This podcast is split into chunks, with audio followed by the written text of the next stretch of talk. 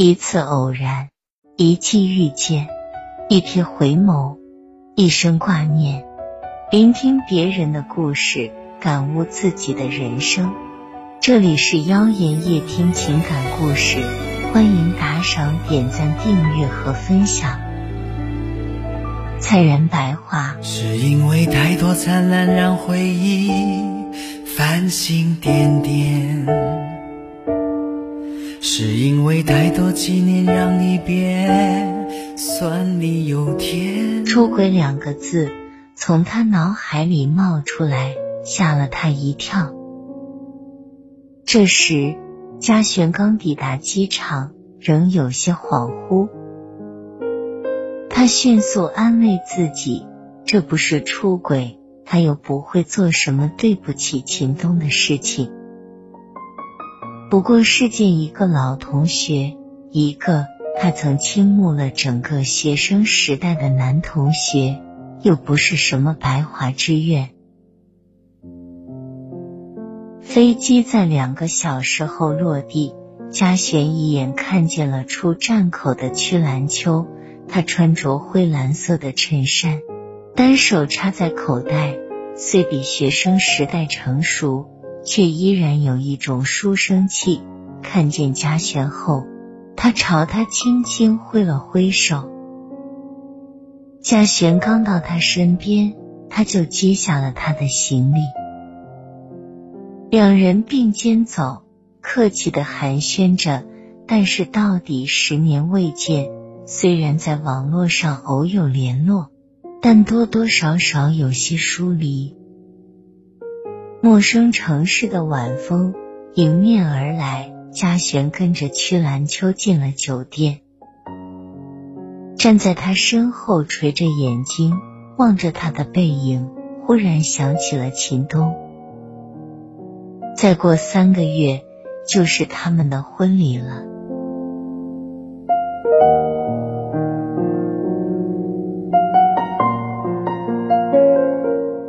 嘉璇是三年前认识秦东的，那是他刚刚大学毕业，在广告公司谋了份清闲的工作。因为从小家境不错，没什么远大的梦想，假期就四处旅行。认识秦东是在上海的酒店，凌晨他去办理入住时，才发现身份证丢了。酒店人员让他去派出所办理证明。他看了看手机，已经凌晨一点。他一向胆小，不敢在深夜出门。见他犹豫，前面刚办理完入住的男人忽然说：“要不我陪你去吧。”嘉璇抬起头看这个男人，很年轻，有一双十分好看的眉眼。他怔怔地点了头，办理完证明后，才办理了入住。嘉璇只是临时入住，明天一早的飞机去济州岛。早晨六点，嘉璇被酒店服务员叫醒，酒店开车送他去机场。刚上车就看见了那个男人，才知道他也是飞济州岛。嘉璇朝他笑了笑，他坐在了他身边。之后济州岛的旅行，嘉璇都跟他同行。两人加了微信，他才知道他的名字叫秦东。两人避开人群，去了许多冷门景点，晚上又去闹市闲逛，一起吃烤肉、炸鸡。一个人的旅行。变成两个人，一向独行的嘉璇第一次体会到，原来两个人的旅行比一个人好多了。秦东长得不错，嘉璇谈不上漂亮，但有气质。在旅行结束那天，两人都有些沉默，离别的滋味在心里飘飘荡荡。嘉璇看得出来。秦东对他的心思，只是两人都没有说出口，因为他们不在同一个城市。旅行结束后，他们在浦东机场告别。分开后，两人仍然每天在微信联络，仿佛有永远也聊不完的话题。直到半年后的一天，秦东在微信里告诉他，他从杭州到了深圳了。嘉璇立刻开车去机场接他。秦东握住了他的手，嘉璇没有松开。那天开始。他们正式成为情侣，秦东才知道这是嘉璇第一次恋爱，对他格外的宠爱。如今两人在一起快三年了，到了谈婚论嫁的阶段。然而前不久，嘉璇却意外有了曲兰秋的消息。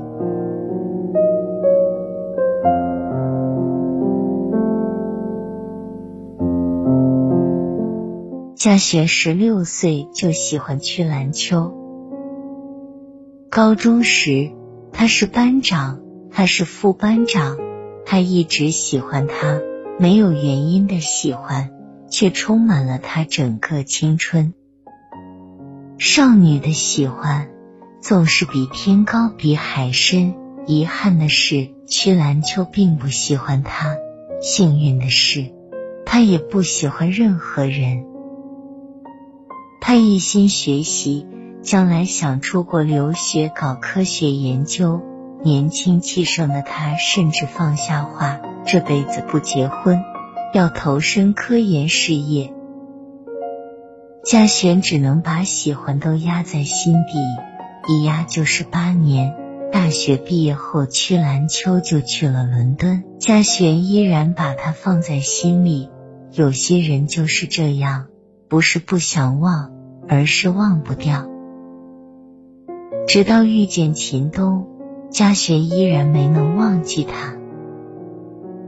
所以，当从高中同学那里听说曲兰秋的消息时，他就辗转要到了曲兰秋的微信，有回忆打底，很快就熟络起来。嘉璇得知他在北京。便萌生了想要再见他一面的想法，但四季秦东，他犹豫了。这三年，秦东对他一直很好，双方父母对这桩婚事很满意，一直在督促他们结婚，最终把婚期敲定在初冬。嘉璇从回忆里清醒过来。曲兰秋已经办理完了入住，他亦步亦趋的跟着他去电梯，心跳猛然加速，连手指都在颤抖，一眼也不敢看曲兰秋。电梯叮的一声响起，嘉璇心跳越发的快了，直到这一秒，他才意识到自己后悔了。他没想到曲兰秋竟然会帮他把酒店都开好，还送他上来。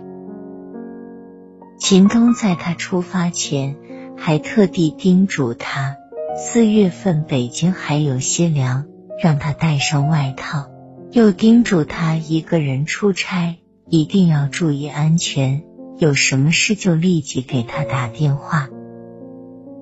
嘉璇越想越觉得不知所措。曲兰秋已经站在了房间门口。那个，我我，嘉璇还没说完，曲兰秋忽然打断他：“行李先放着，我们带你去吃夜宵。”嘉璇松了口气，才反应过来，我们。曲兰秋笑了笑：“对啊，我跟我妻子。”她刚才下班，开车过来。嘉璇再次愣住，你结婚了？曲兰秋皱了皱眉，你不知道我在同学群里发过照片的。你不是说这辈子不结婚吗？嘉璇问。曲兰秋笑了笑，眼里有缱绻柔情。他说：“那要看遇到什么样的人了。”我妻子。嘉璇这才知道，曲兰秋到伦敦不久后就结婚了。他妻子伊芙蒂是英国人，和他一样搞科研，而且大他七岁。两人一见钟情，认识三个月就闪婚了。在伦敦结束进修后，就一起回国，现在在北京工作。曲兰秋说起妻子。满眼柔情，嘉璇沉醉在他的眼睛里。对了，你刚想说什么？曲兰秋问。嘉璇摇摇头，把行李放进了酒店，跟着曲兰秋下楼。站在电梯里时，他长长的松了一口气，有一种前所未有的轻松感。也是在这一秒，他才意识到青春年少的爱恋，原来早已经淹没在了岁月的长河里。他是想来跟暗恋十年的人以及曾经的自己告个别，可真正到了，他才意识到完全没有必要。他已经不是他记忆里的他了。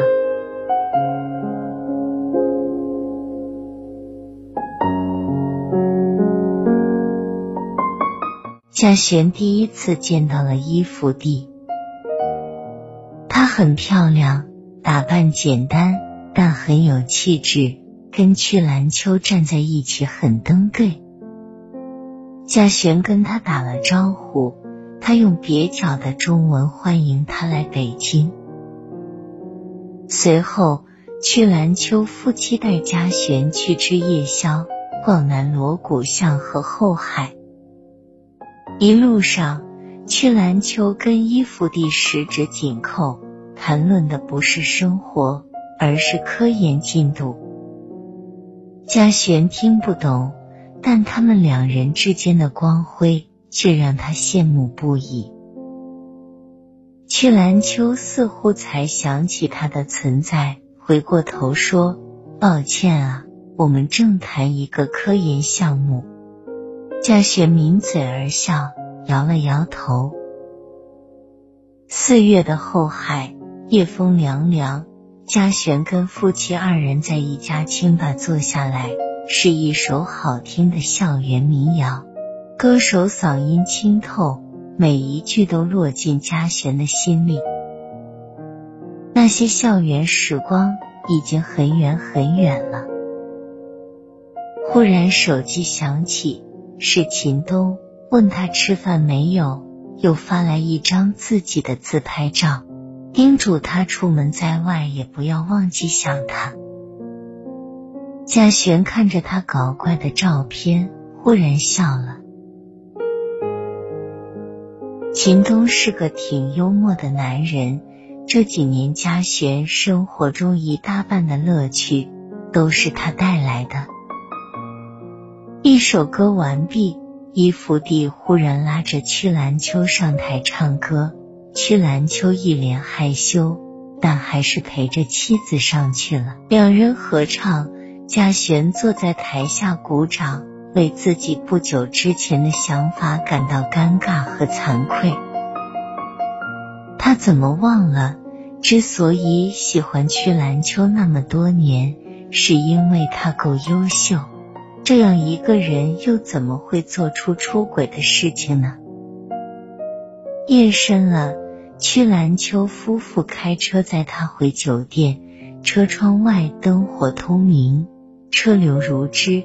嘉璇开了车窗，冷风灌进来，他的心事一点点随风散去了。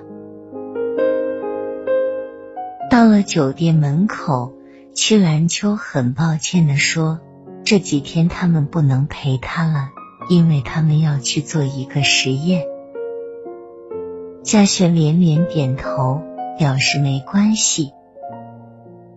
伊芙蒂很热情的跟他拥抱告别，嘉璇一个人回了酒店，躺在床上，心里空落落的，眼泪莫名其妙的涌出来，但他嘴角却是上扬的。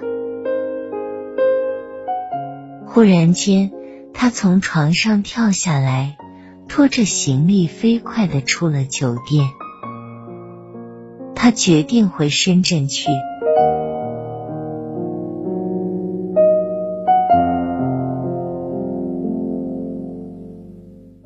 嘉璇订了深夜最后一个航班，关机前给秦东发了消息，说会议临时取消了，他连夜回去，让他不用去接他了，他自己打车回去。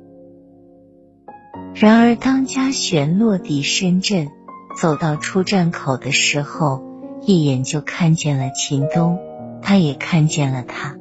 穿过人群迎上来，接住了他的行李。不是让你不要来吗？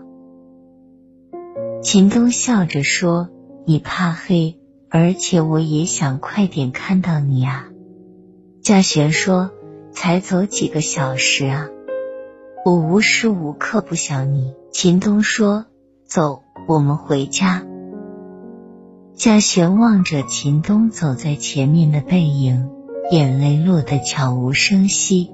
他简直惭愧的想痛骂自己一顿。还好，一切都回到了正轨。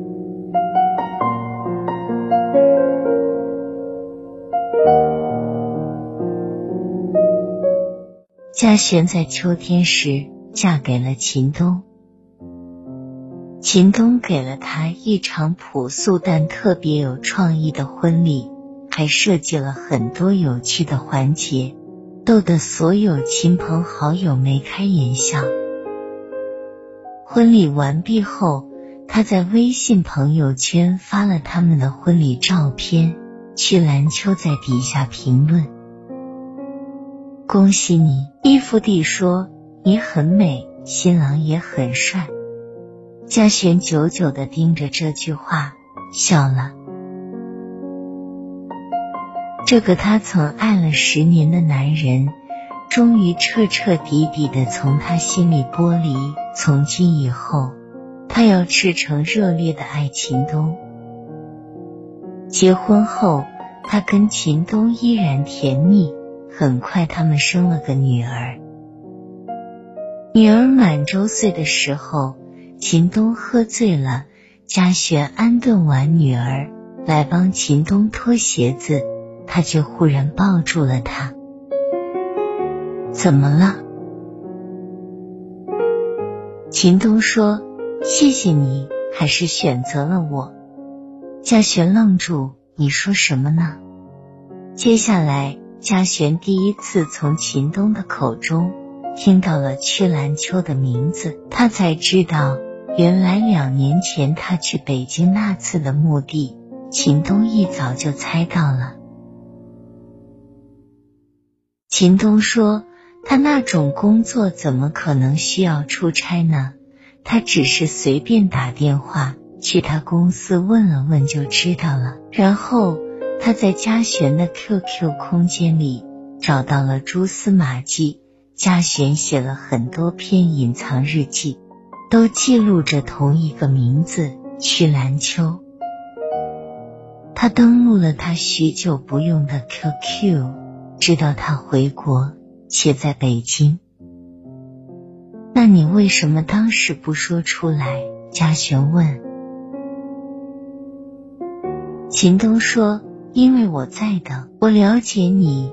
如果你真的跟他发生了什么。”一定会回来跟我分手的，那我只能接受。如果没发生什么，那应该就是和过去和解了。你永远不知道我收到你说连夜回来的消息有多激动。嘉璇愣住，看着平日里玩世不恭的秦东，忽然间泪如雨下。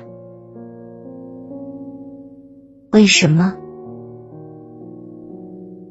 因为我爱你，很爱很爱。秦东说完，自顾自的笑了，不会就沉睡了。嘉璇看着熟睡的女儿和丈夫，白色月光柔柔的洒进窗来，这大概就是人间好时光。只希望这一切能长长久久。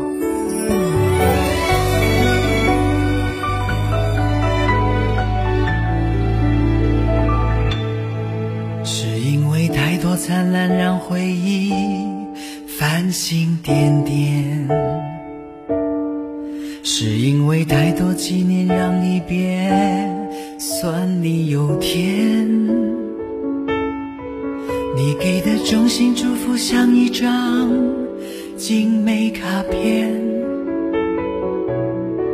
并不是没有结果的爱恋都算谎言，是因为太多差异让感情慢慢磨灭，是因为太多忍耐让心灵。过于疲倦，我们都习惯善良，不习惯说出感觉。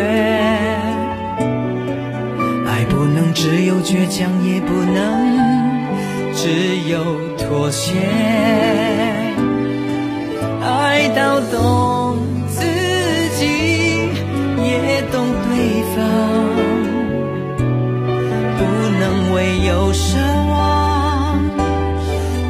捆绑了对方。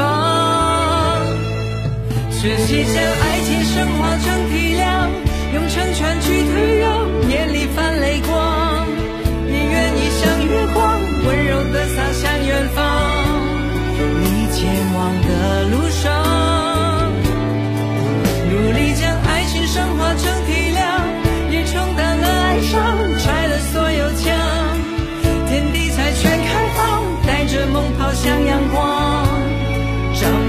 受的悲伤，